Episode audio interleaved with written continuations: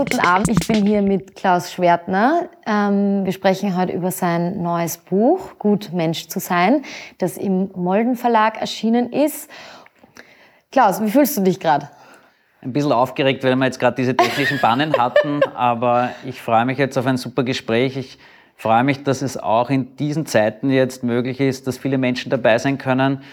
Und ich bin ein bisschen aufgeregt, was ich mir gar nicht so gedacht hätte, weil das ein besonderes Herzensanliegen für mich einfach war, ein Herzensprojekt, dieses Buch zu schreiben. Und schön, dass wir jetzt darüber plaudern können. Wie du begonnen hast, das Buch zu schreiben, dachtest du da, dass, wenn du es veröffentlichst, die Situation noch so sein wird, wie sie jetzt ist? Oder hattest du da schon im Kopf, dass es äh, Lesungen geben wird und das wieder im Leben stattfinden wird? Also ich habe ja eigentlich schon die Idee gehabt, das Buch zu schreiben 2018, äh, ähm, wie ich damals den Flower Rain für das Wiener Neujahrsbaby gemacht habe.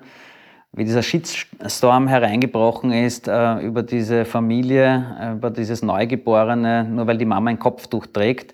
Und ich mir damals gedacht habe, da muss man was tun. Dann haben sich damals mehrere Verlage gemeldet, weil dieser Flower Rain ja wirklich eine weltweite Umarmung geworden ist. Äh, dieses Posting um die ganze Welt gegangen ist und ein Riesenbuch entstanden ist für diese Familie mit ganz vielen Glücksbotschaften, ähm, Willkommensgrüßen und, und, und. Und ich war damals eigentlich schon relativ weit ähm, und kurz davor, einen Vertrag zu unterzeichnen. Und dann habe ich einen Rückzieher gemacht. Da habe ich gedacht, äh, wie soll ich das schaffen bei meinem Job, der zwar wunderschön ist, aber wirklich auch sehr, sehr herausfordernd zeitlich. Eine Familie mit vier Kindern, die Kinder damals noch relativ klein. Und dann habe ich es weggeschoben. Und habe mir gedacht, nein, ich schaffe das nicht. Und im Jahr 2020, im ersten Lockdown, bin ich irgendwann spät abends im Büro gesessen. Ich war der Letzte der Krisenstab hat damals jeden Tag getagt. Das war eine mega Herausforderung für uns alle, auch für uns als Hilfsorganisation, als Caritas. Und ich bin um halb elf am Abend dort gesessen, alleine und habe mir gedacht, in meinem Leben wird nie ein Zeitpunkt sein, weil ich auch nicht so ein Mensch bin, wo alles ruhig ist, wo man sich in Ruhe auf eine Almhütte setzen kann und ein Buch schreiben kann. Vielleicht ist genau jetzt der richtige Zeitpunkt, um mit diesem Buchprojekt zu starten. Und dann habe ich am nächsten Tag um 6.23 Uhr, ich habe vor wenigen Tagen nochmal nachgeschaut, an den Styria Verlag geschrieben. Eine relativ kurze Mail und habe geschrieben, ob sie noch Interesse hätten. Und ich glaube, jetzt wird es gerade passen. Und ich habe auch irgendwie gespürt, vielleicht ist jetzt auch der richtige Zeitpunkt, wo Menschen Hoffnung brauchen. Und das will ich ein Stück weit mit meinem Buch ja auch machen. Dann haben wir uns getroffen, zusammengesetzt, damals noch im Magdas Hotel äh, im zweiten Bezirk beim Prater im Garten war das möglich, haben einige Besprechungen gehabt mit meiner Verlegerin, ähm, auch mit dem Martin Gantner, äh, der mich sehr unterstützt hat. Euer Pressesprecher? unser Pressesprecher von alle, der Caritas, ganz wissen. genau. Danke. Und, ähm, und dann ähm, habe ich eigentlich mir vorgenommen, dass ich im Juli zu schreiben beginne, mal erste Probetexte. Das habe ich nicht gemacht. Ich habe im Juli auch mal Urlaub gemacht und das war auch gut in dieser turbulenten Zeit. Und im August habe ich dann genau das gemacht, was man ja nicht machen darf, weil ähm, die Uli, die Verlegerin, hat gesagt, wenn du was zu schreiben beginnst, ja nichts löschen. Und ich habe gesagt, ja, werde ich machen. Dann habe ich zu schreiben begonnen und habe mir gedacht, nein, das interessiert niemanden. Habe es mm. wieder gelöscht. Habe wieder begonnen, wieder begonnen. Mm. Ich habe es dann doch irgendwann geschafft, mal äh, zwei Texte, so Probetexte zu schreiben. Der erste war über den Flower Rain übrigens. Und dann haben sie mich sehr ermutigt und haben gesagt, das geht in die richtige Richtung, mach einfach weiter. Aber was ich nicht wusste, es war das erste Mal für mich, dass ich so ein Buch schreibe. Ähm, da geht man wirklich durch tiefe Täler. Ich meine, du weißt das vielleicht eh auch, weil du hast ja auch selber ein Buch rausgebracht.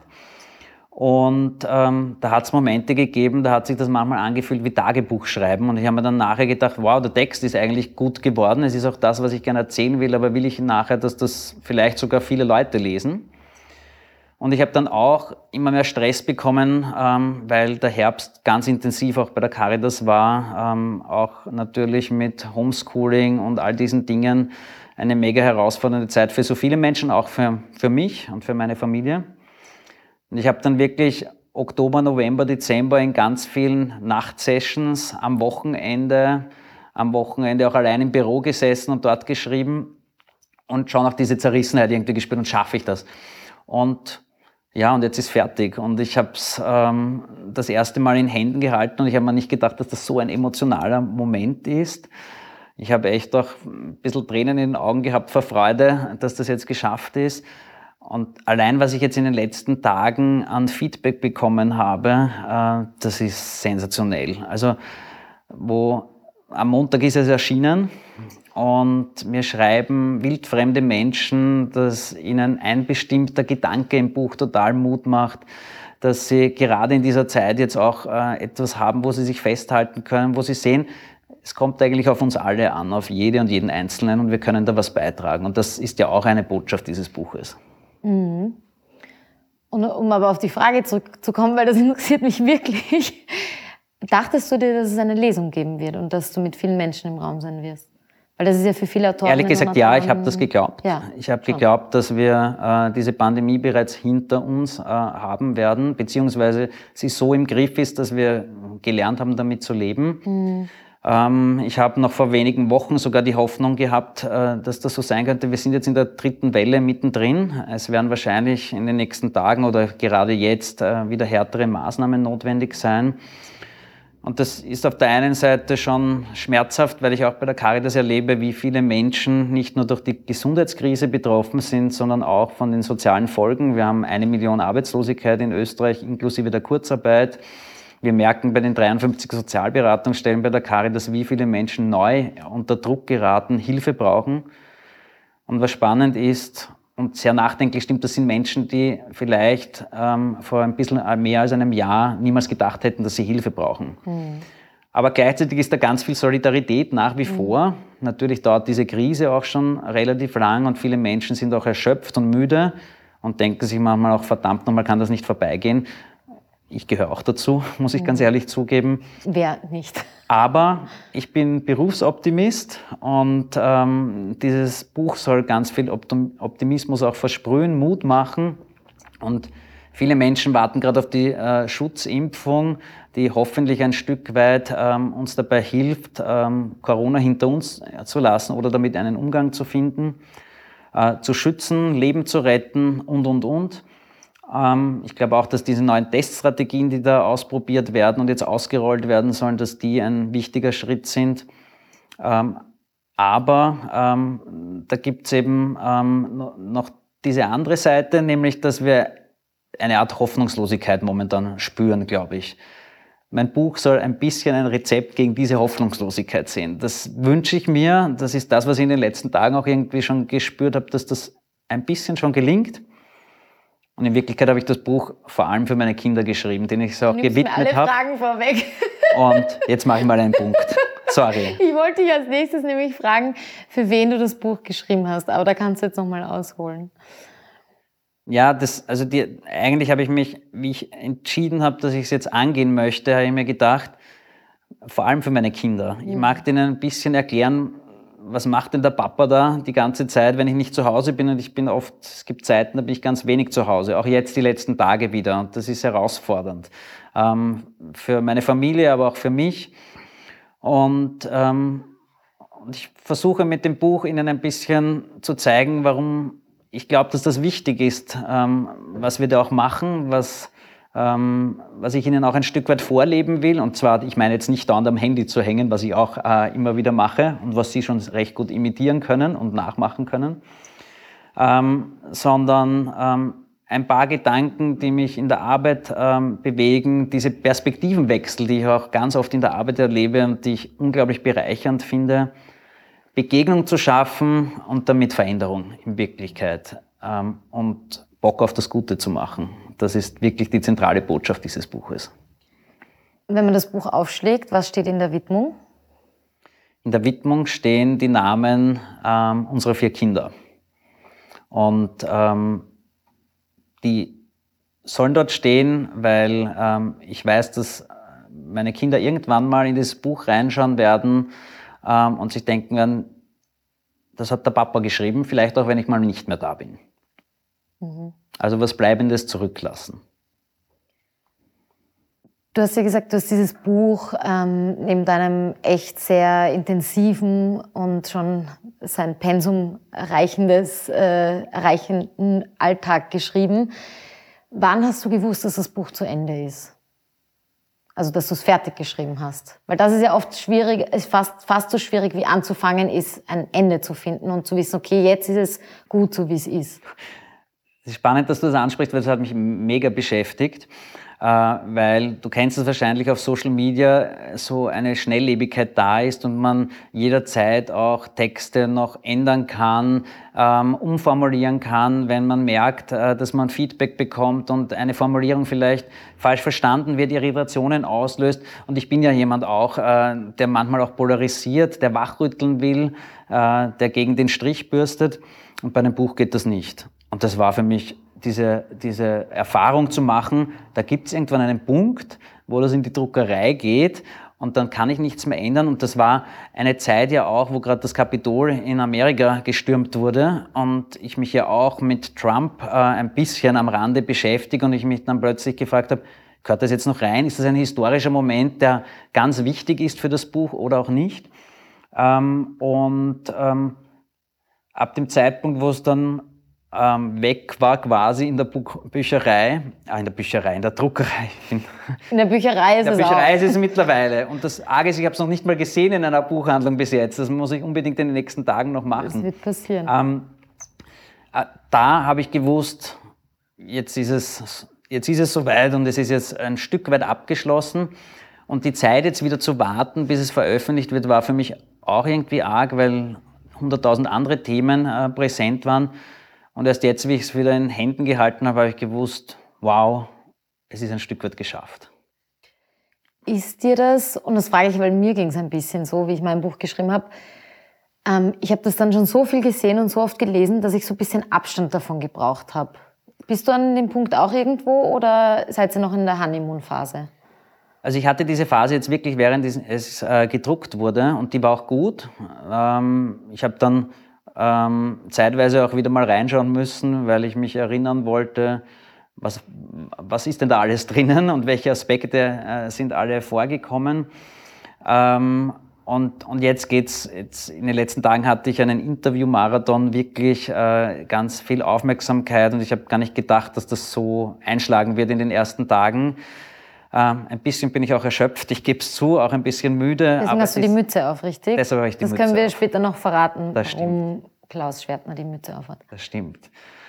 Und ähm, vor allem bin ich jetzt aber äh, glücklich, weil, ähm, weil das schon in den ersten Tagen deutlich wird, dass das, was mir auch sonst auch auf Social Media ja sehr wichtig ist, Menschen zu berühren, zum Nachdenken anzustoßen, ähm, vielleicht zu zeigen, dass es so viele Möglichkeiten gibt, dass wir uns für andere einsetzen können.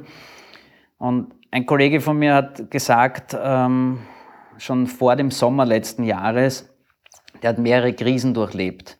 Ähm, er ist vom Balkankrieg damals ähm, geflüchtet, hat Krieg erlebt, ähm, er hat eine persönliche Krise gehabt, wo ein dramatischer Krankheitsfall war in der Familie. Und er hat jetzt, so wie wir alle, Corona und die Pandemie erlebt. Und er hat gesagt, es gibt bei all diesen Krisen, und er hat das bei all diesen unterschiedlichen Krisen erlebt, eine starke Phase zu Beginn der Solidarität, des Zusammenhalts, wo wir aufeinander achten, voll motiviert sind auch und ganz viel positive Energie. Und dann gibt es diese zweite Phase, die Phase der Disziplin. Und die ist anstrengend, die ist mühsam, äh, die geht uns auf den Nerv. Und ich habe das Gefühl, spätestens seit Ende letzten äh, Sommers, seit Ende August, September, Oktober in dieser Zeit hat die Phase der Disziplin begonnen. Die ist aber mindestens genauso wichtig wie die Phase der Solidarität. Hm. Und bei all diesen Empörungswellen, spaltende Gesellschaft, die wir erleben ähm, und, und, und, vergessen wir oft, dass diese Solidarität und Hilfsbereitschaft noch immer da ist. Sie passiert oft im Stillen, sie ist aber im ganzen Land und in Wirklichkeit global gesehen nach wie vor da, wo Menschen aufeinander achten, dass jetzt niemand alleine ist, wo geschaut wird, dass wir gut durch diese Krise auch kommen. Und wenn wir uns zurückerinnern, in den letzten Jahren, und das ist mir auch beim Schreiben so bewusst geworden, wann hatten wir eigentlich keine Krisen? Finanz- und Wirtschaftskrise, Krieg in Syrien, Krieg im Jemen oder Krieg in der Ukraine. Wir waren gemeinsam an, in der Pufferzone mit Stahlhelmen und schusssicheren Westen und ich war eigentlich noch nie so nah dem Krieg. Ich schreibe auch ein bisschen drüber im Buch. Ähm, die Klimakrise, die viel zu lange geleugnet wird bis heute, wo wir offenbar darauf warten müssen, dass eine Krise voll einschlägt, bis wir zum Handeln bereit sind. Und, ähm, und viele andere Krisen, die wir erfahren haben in den letzten Jahren. Ich glaube aber, dass wir als Gesellschaft ganz stark lernen können in solchen Krisen, dass wir als Individuum uns stark weiterentwickeln, auch in äh, solchen Krisen wobei ich das Geschwätz von der Krise als Chance schon ein bisschen nicht mehr hören kann, angesichts der Erfahrungen, die ich auch im Caritas-Alltag mache. Aber ich erlebe doch, wie viele Menschen sich für andere einsetzen, gerade in diesen Tagen, in diesen durchaus schweren Stunden für viele Menschen. Und das ist, gibt mir persönlich äh, irrsinnig viel Kraft und davon versuche ich auch ein bisschen zu erzählen. Hm. Ja, ja auch Letztes Jahr zu Beginn der Pandemie waren ja auch sehr viele Menschen und Umstände sichtbar, die jetzt nicht mehr so sichtbar gemacht werden, aber das heißt nicht, dass sie nicht mehr existieren. Und ich glaube, mir ist es auch bewusst geworden, ich habe auf Instagram so eine Umfrage letztens gemacht, ähm, was würdest du tun, wenn du jetzt könntest? Und dann hat eine, ähm, eine Frau, die im Krankenhaus gearbeitet, so lange schlafen, wie ich möchte. Und dann ist mir auch aufgefallen, naja, die ist seit einem Jahr im Dauereinsatz. Und ähm, die, die Grenze, die eigentlich letztes Jahr schon erreicht wird, die wird immer wieder erreicht von sehr, sehr vielen Menschen, die das System erhalten. Und äh, letztes Jahr hat man noch an den Balkonen geklatscht und davon ist jetzt leider wenig übrig. Aber wie du sagst, es ist nicht, es ist nicht weg. Mm, um auf das Buch zu sprechen, äh, nochmal zu sprechen zu kommen, Hattest du beim Schreiben so ein Ritual oder etwas Fixes, was du immer gemacht hast, wie, keine Ahnung, dass du dir einen Tee gemacht hast oder um dieselbe Uhrzeit geschrieben hast oder eine rote Mütze aufgehabt hast? Gab es irgendwas, was dich so durch diesen Schreibprozess begleitet hat? Also es hat zwei Orte vor allem gegeben, wo ich geschrieben habe. Das war auf der einen Seite ähm, im Büro am Wochenende oder spät abends. Und ich habe mir dort versucht, das ein bisschen wohlig einzurichten. Ich habe oft eine Kerze angezündet. Ich, ich habe mir einen Kräutertee gemacht, oft. Ähm, manchmal bin ich auch von zu Hause weg und habe mal eine Zeit lang auch gebraucht, bevor ich zu schreiben beginnen konnte, weil mhm. ich noch so in dem Trubel war. Ja.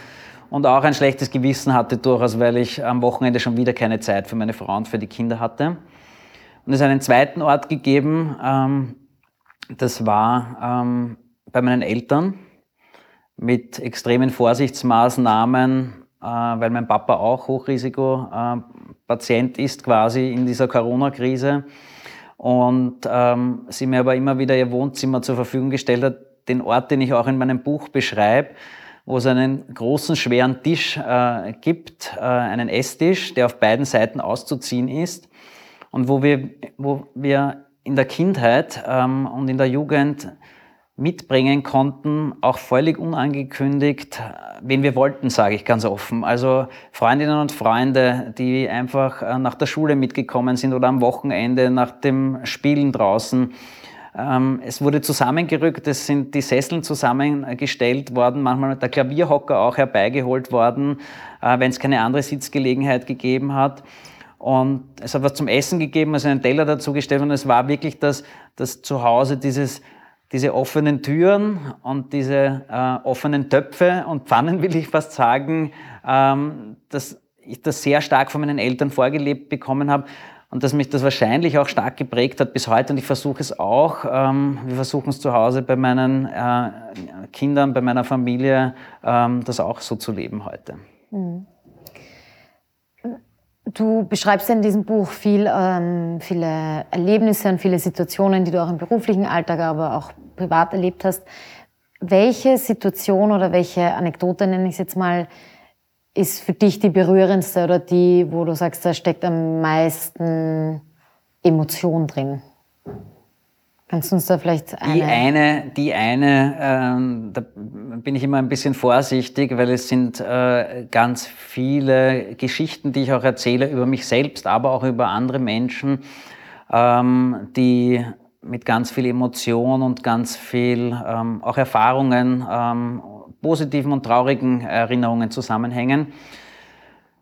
Eine Geschichte, die mich schon sehr bewegt hat, war dieses Gespräch mit einem alten Herrn, wo ich eine Kollegin aus dem Hospiz, aus dem mobilen Caritas Hospiz begleitet habe, den besucht habe zu Hause. ähm, und ähm, mich an sein Bett gesetzt habe. Ich war aufgeregt, ähm, weil er hatte einen Hirntumor. Es war relativ klar, dass er nicht mehr sehr lang zu leben hat. Es war ein äh, kalter Wintertag. Ich hatte ganz kalte Hände, habe ihm die Hand gegeben und habe mich entschuldigt, dass damals war es möglich, dass man sich die Hand gibt.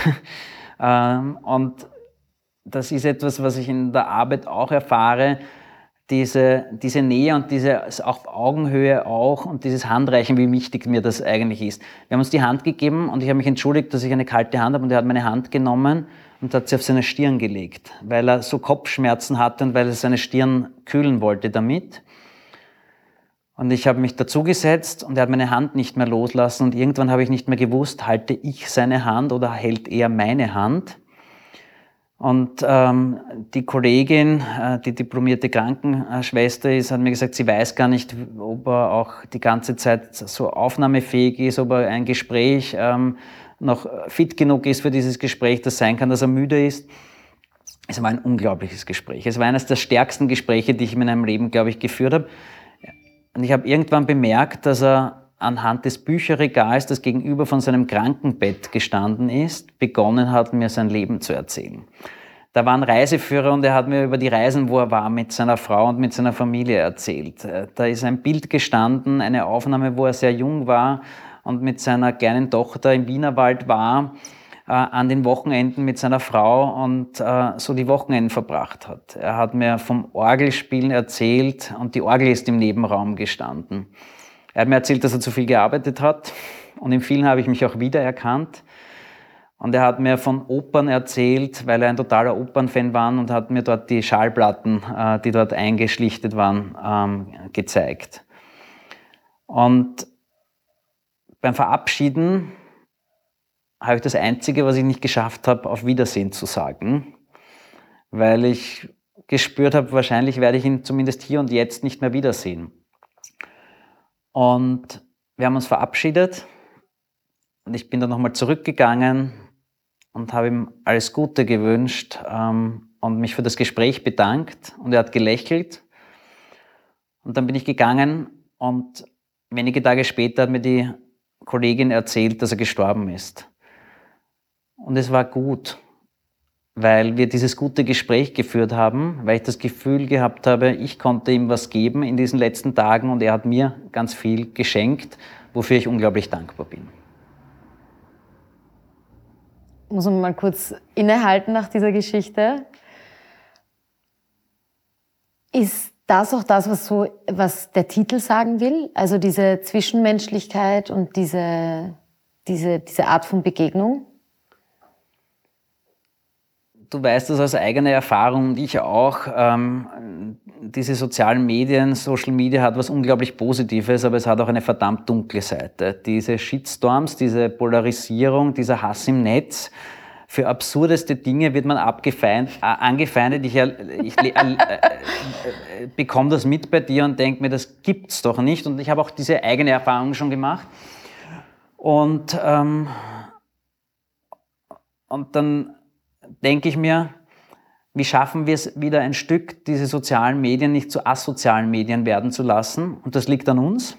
Natürlich sind die Algorithmen, die dahinter liegen, so, dass sie Empörungswellen und Shitstorms und Hass im Netz befeuern. Und auch dagegen, glaube ich, muss man etwas tun.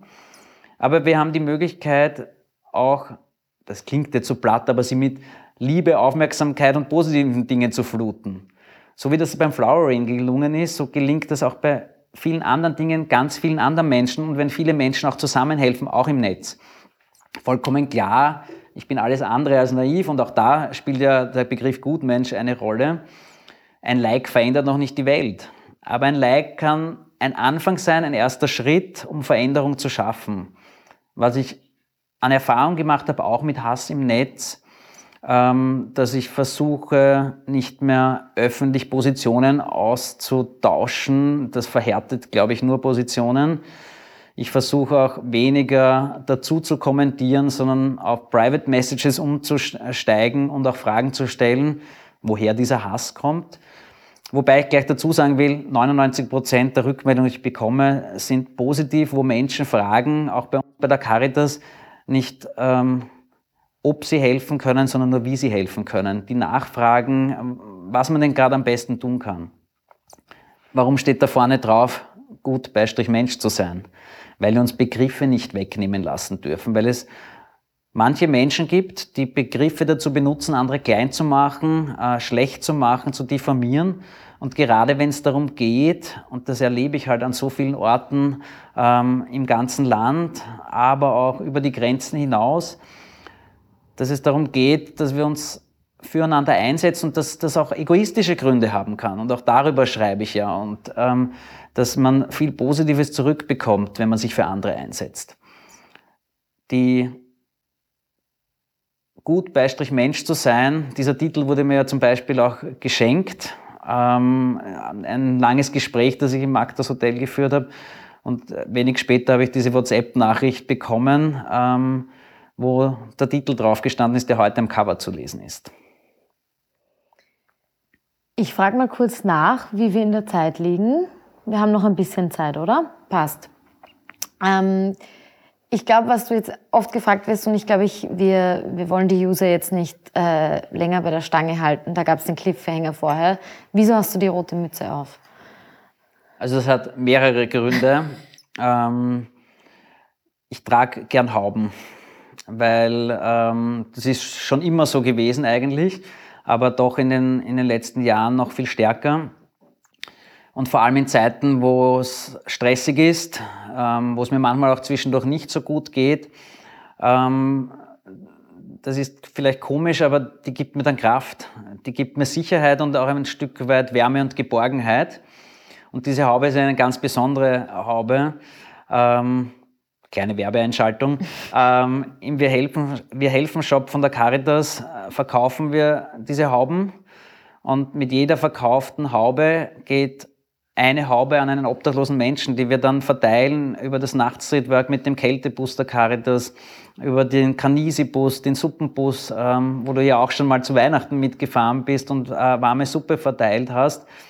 Und ähm, dieses diese doppelten Aspekte, dass man sich selbst was Gutes tun kann, aber damit auch jemandem anderen helfen kann. Auch darum geht es ja ein bisschen in dem Buch. Und es ist aber spannend, dass wir auch, und das ist gar kein Vorwurf, weil mir geht es ja ganz genauso, so stark von Äußerlichkeiten auch geprägt sind, fast immer die erste Frage ist, warum diese rote Haube? Manchmal werde ich auch gefragt, magst du nicht runternehmen? Ähm, lasst sie an. Ähm, ich fühle mich wohl, wenn ich sie anlassen darf. Danke. Ich bin die Letzte, die Wert auf Konventionen legt, wie ähm, Kopfbedeckungen abzunehmen in geschlossenen Räumen. Ich glaube, Kopfbedeckungen sind dazu da, dort getragen zu werden, wo man es möchte. Und es ist auch wärmer am Kopf, ist doch auch angenehm. Das ist es. Letzte Frage, Klaus. Wer sollte dieses Buch lesen? Ich hoffe auch Menschen, die kritisch ähm, den Begriff Gutmensch verwendet haben in den letzten Jahren das hoffe ich. Vielleicht ist das eine zu hohe Erwartung, aber ich glaube, dass wir daran arbeiten sollten, wieder kleinste gemeinsame Nenner zu finden, auch zu akzeptieren, dass es unterschiedliche Positionen oder Meinungen geben darf und dass uns das als Gesellschaft eigentlich reicher macht und nicht, ähm, nicht so zu einer gespaltenen Gesellschaft führt. Ähm, das, das wünsche ich mir ein Stück weit. Was ich ähm, mir wünsche, ist, dass es meine äh, Kinder alle lesen das Buch irgendwann. Bei der Kleinsten dauert es noch ein bisschen, aber sie kann schon ihren Namen schreiben. Die Mathilda hat schon ihrer Taufpatin äh, gezeigt und Freunden gezeigt, dass vorne ihr Name drinnen steht und das hat mich wirklich sehr gefreut, muss ich ganz ehrlich sagen. Ähm, und ich habe mich wenig damit beschäftigt, ähm, wer das lesen wird. Ich hoffe, dass ähm, es unterschiedliche Menschen gibt, die Gedanken, die ähm, die bestimmte Texte, Kapitel ähm, für sich aufnehmen können, daraus was mitnehmen können und vielleicht ähm, einen Anstoß finden, sich für andere einzusetzen oder dass es ihnen selbst besser geht. Weil ich glaube, das ist auch die Voraussetzung dafür, dass wir für andere da sein können, dass wir auch darauf achten, dass es uns selbst gut geht. Schöner Schluss für diesen offiziellen Teil zwischen uns beiden. Ich habe eine voll große Bitte. Ja.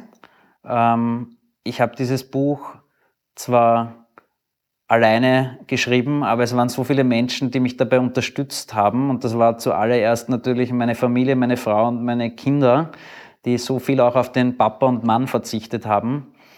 Es war der unglaublich großartige Styria bzw. Molden Verlag, ein Team, meine Verlegerin, die Uldi, ähm, das gesamte Team, das so professionell, aber gerade in diesen Zeiten, wo es schwer war im Prozess, mich unterstützt haben. Es war der Martin Gantner, unser Pressesprecher, ich habe ihn schon erwähnt, und ganz, ganz viele andere Menschen, auch viele Menschen, die mir ihre Geschichte erzählt haben, die ich in der Arbeit treffe, ähm, die diese Geschichten auch mit mir teilen, damit ich sie in diesem Buch erzählen kann. Und dafür mag ich echt Danke sagen. Und auch dir heute danke für das Gespräch und dass wir das gemeinsam machen können. Das ist sehr, sehr schön. Sehr gerne. Wir gehen über zu Fragen, die von der Community kamen. Und zwar fragt äh, Sebastian, wenn du sagst, das zentrale Ziel ist es, Bock auf Gutes zu machen, wie macht man das denn? Also ich glaube, ähm, man lebt es vor, ähm, man spricht mit Menschen darüber, man erzählt darüber, was man zurückbekommt ähm, und, ähm, und in meinem Buch nachlesen, warum das so ist. Aber ähm, ich, ich kriege das auch ganz viel als Feedback, ähm, wie bereichert das ist, sich auf unterschiedlichste Art und Weise für andere einzusetzen.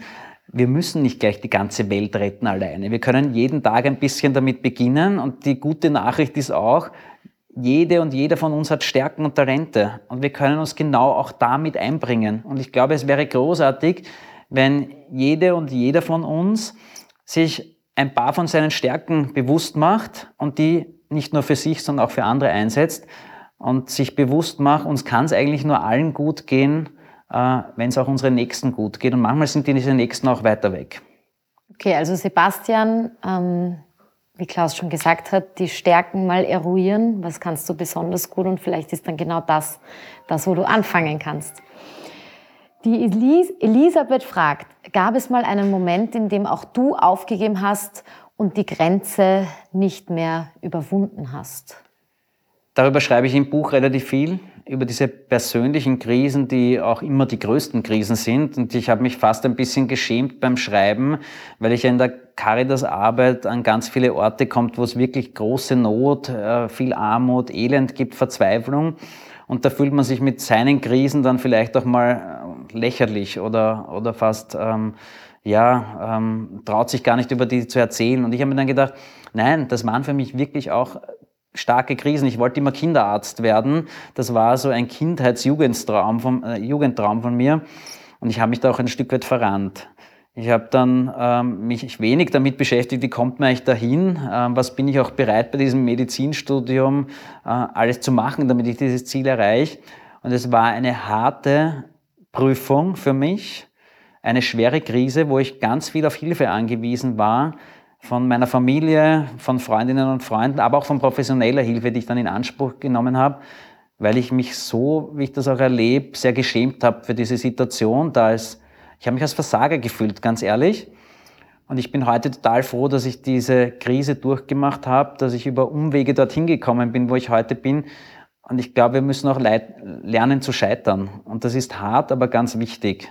Ähm, nur so, glaube ich, können wir uns weiterentwickeln. Mhm. Brie Hampel fragt, ich finde deine Arbeit großartig. Sagst du deiner Frau manchmal, wie toll sie ist, dir den Rücken frei zu halten?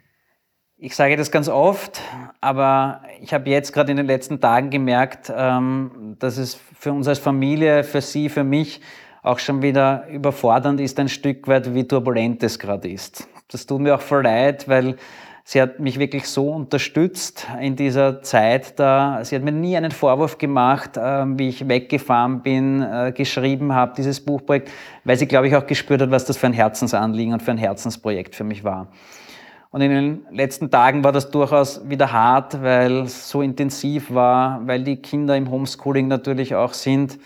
Aber sie ist einfach großartig und ich liebe sie. Ich möchte das gerne jetzt ausrichten. In die Kamera am besten. Danke. Sehr schön. Ja, das ist natürlich wichtig, eine Partnerin oder einen Partner zu haben, der genau das, das auch macht. Und ja. Was definiert, was das Gute und was das Böse bzw. das Schlechte ist? Gibt es dazu konkrete Beispiele? Das ist eine sehr große philosophische Frage. Also ich glaube, ähm, dass wir das ganz oft selbst spüren, was äh, gut und was böse ist. Und das, was wir alle genau wissen, ist, dass wir beides in uns ähm, tragen. Ähm, die Liebe und den Hass, ähm, den Mut und die Verzweiflung, ähm, das Gute und das Böse, wenn man es so platt formulieren will. Und die Frage ist jeden Tag aufs Neue, was wollen wir stärken? Und ähm, wie entscheiden wir uns jeden Tag aufs Neue? Und die großartige Nachricht ist, wir können uns jeden Tag auch neu entscheiden. Wir können jeden Tag uns neu bewusst machen, ich kann mich für und gegen etwas entscheiden und ich kann mich auch für das Gute entscheiden. Ich bin kein Philosoph, ich bin auch kein Theologe, obwohl ich ein Kapitel auch über Kirche und Glaube geschrieben habe. Auch was ich mich da ein bisschen sehne, ähm, was Kirche im Jahr 2021 ähm, heißen sollte, gerade in diesen Tagen, ähm, wo ich mich auch wirklich fürchterlich und auch auf Social Media dazu geäußert habe, wie gerade wieder zum Thema Homosexualität sich äh, einige wenige in, im Vatikan in der Glaubenskongregation geäußert haben. Und ich sehne mich nach einer Kirche, wo Liebe zuallererst Liebe ist, ähm, wo man leben und lieben darf, ohne dass so schnell geurteilt und verurteilt wird. Und dass es eine Kirche ist, die nicht zuallererst uns mit Schuld ähm, überladet, ähm, sondern die Weite und Freude verbreitet. Ähm, das versuche ich auch ein bisschen in einem Kapitel zu beschreiben. Ähm, die genaue Definition von Gut und Böse, das muss jeder für sich selbst rausfinden. Ähm, da will ich auch gar nicht zu viel darüber sagen noch. Ich finde übrigens auch eine Kirche schön, die Frauen in hohen Ämtern ähm, da steht im, zulässt. Da steht in ähm, meinem Buch als ein Satz drinnen, eine Kirche, wo äh, Frau und Mann gleich sind, auch innerhalb der Kirche. Ja, das wäre schön. Wenn ihr angegriffen werdet, wie geht ihr damit um? Ganz unterschiedlich. Ähm, also, ich weiß nicht, wie es dir geht, aber man, man sammelt natürlich auch Erfahrung, man kriegt ein bisschen eine dickere Haut bei manchen Dingen und trotzdem merke ich, und das muss ich mir eingestehen und darüber rede ich auch offen, da gibt es auch verletzliche Punkte. Und da ähm, auch manchmal total überraschend, ähm, was einen dann trifft. Es kommt mhm. manchmal darauf an, von wem es auch, wer der Absender oder die Absenderin ist. Oder wenn meine eigene Familie plötzlich angegriffen wird, ähm, das halte ich ganz schlecht aus, gebe ich ganz ehrlich zu. Ähm, aber ich habe halt immer wieder versucht, auch ähm, dahinter zu schauen, was liegt denn äh, da dahinter. Ich erinnere mich an einem Herrn, dem ich geschrieben habe, dann, woher sein Hass kommt, der mir erzählt hat, dass er langzeitarbeitslos war, dass er so viele Bewerbungen geschrieben hat, dass er selber in Not hat und das Gefühl hat, ähm, auf ihn wird vergessen. Da auch immer wieder zu versuchen, Menschen nicht gleich zu verurteilen, weil sie einem Hass entgegenschleudern, ähm, das ist auch schön in meiner Aufgabe, die ich habe, weil ich konnte ihm dann anbieten, dass er zumindest zu einem Beratungsgespräch bei der Caritas vorbeikommt und derselbe Herr, der mir kurze Zeit vorher Hass entgegengeknallt hat über eine Private Message, hat mir plötzlich seine Handynummer und seine E-Mail-Adresse geschickt und ich konnte ein Gespräch vermitteln.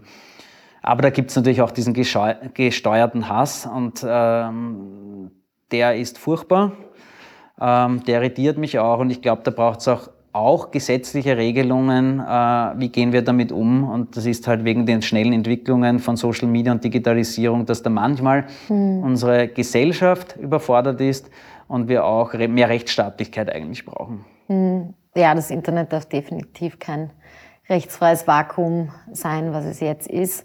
Ähm, nachdem die Frage an uns ging, ähm, Wie gehst du damit auch um? kurz, aber ich glaube, wie du richtig gesagt hast, es kommt auf den Tag an und den Zustand des Nervenkostüms. Total. Je nachdem, wie dick das gerade ist, kann man besser oder schlechter damit umgehen. Ich glaube, was ich in den letzten zehn Jahren auf Social Media gelernt habe, ist mich wirklich richtig gut abzugrenzen. Und ich glaube, da ist schon einfach auch ein Unterschied zwischen unseren Jobs, weil du in deinem Job natürlich ähm, eine andere Art von Abgrenzung leben musst als ich und wir auch einfach mit unterschiedlichen Themen zu tun haben. Und ähm, bei mir ist vielleicht ein bisschen leichter ist, dass ich mich einfach abgrenze, als wenn man sehr viel mit Betroffenen auch zu tun hat. Das ist einfach was anderes. Aber ich glaube, sich einfach gut abzugrenzen und das Handy ist ja nicht nur da, wenn man es in der Hand hat, sondern es ist auch im Kopf, wenn man es weggelegt hat.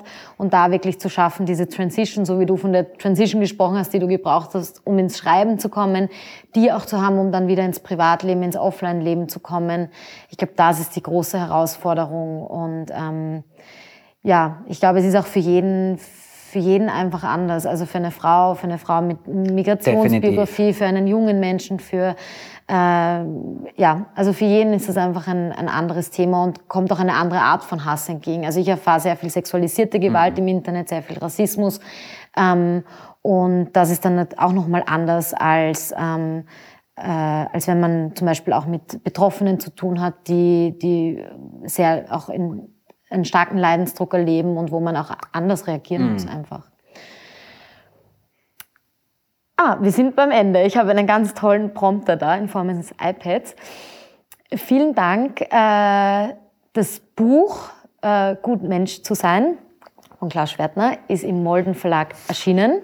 Das gibt's in der Lieblingsbuchhandlung bitte zu kaufen. Die Buchhandlungen, viele bieten auch Click and Collect an. Also man kann das auch oft einfach online bestellen und dann in der Buchhandlung abholen. Äh, es gibt's auch im Wir helfen Shop bei, von der Caritas unter Styria Books, Styria, so wie Steiermark auf Englisch geschrieben, books.at. Und äh, mein Buch, wurde ich vorher gerade äh, informiert, dass wir das auch bewerben. Ich habe es mitgenommen aber auch. Das, das, ist schon etwas älter, das ist Starkes Weiches Herz, das ist im Ulstein Verlag erschienen und das gibt es natürlich auch in der Lieblingsbuchhandlung, inzwischen wahrscheinlich eher auf Bestellung, aber genau, du musst meins vielleicht auch umdrehen, dass wir beide am Kopf sind. Kannst du eigentlich einen Kopfstand, Handstand, irgend sowas? Kopfstand habe ich mal können, mhm. in letzter Zeit äh, nicht, weil ich nicht so dazugekommen bin zum mhm. Üben, aber es ist, soll ja auch ein bisschen zeigen, diesen Perspektivenwechsel mhm. und das gegen den äh, Strichbürsten. Ähm, und dein nächstes Buch kommt dann vielleicht auch so raus, oder? Ich so, mache es dir vielleicht oder? einfach nach, ja, genau. Wenn ihr noch nicht genug bekommen habt, dann folgt den Styria Buchverlagen auf Instagram, at Styria Buchverlage, at Kariklaus mit C geschrieben und Klaus mit K und mir unter Daria Daria. Vielen Dank, dass ihr dabei wart und äh, danke, dass ihr auch unser kurzes technisches Gespräch am Anfang Dankeschön. geduldig mitverfolgt habt und, habt. und natürlich danke, Klaus, ähm, für deine Zeit und deine Einblicke und ich freue mich schon total, das Buch zu lesen. Danke. Bleibt gesund, schaut auf euch und es ist gut, Mensch zu sein.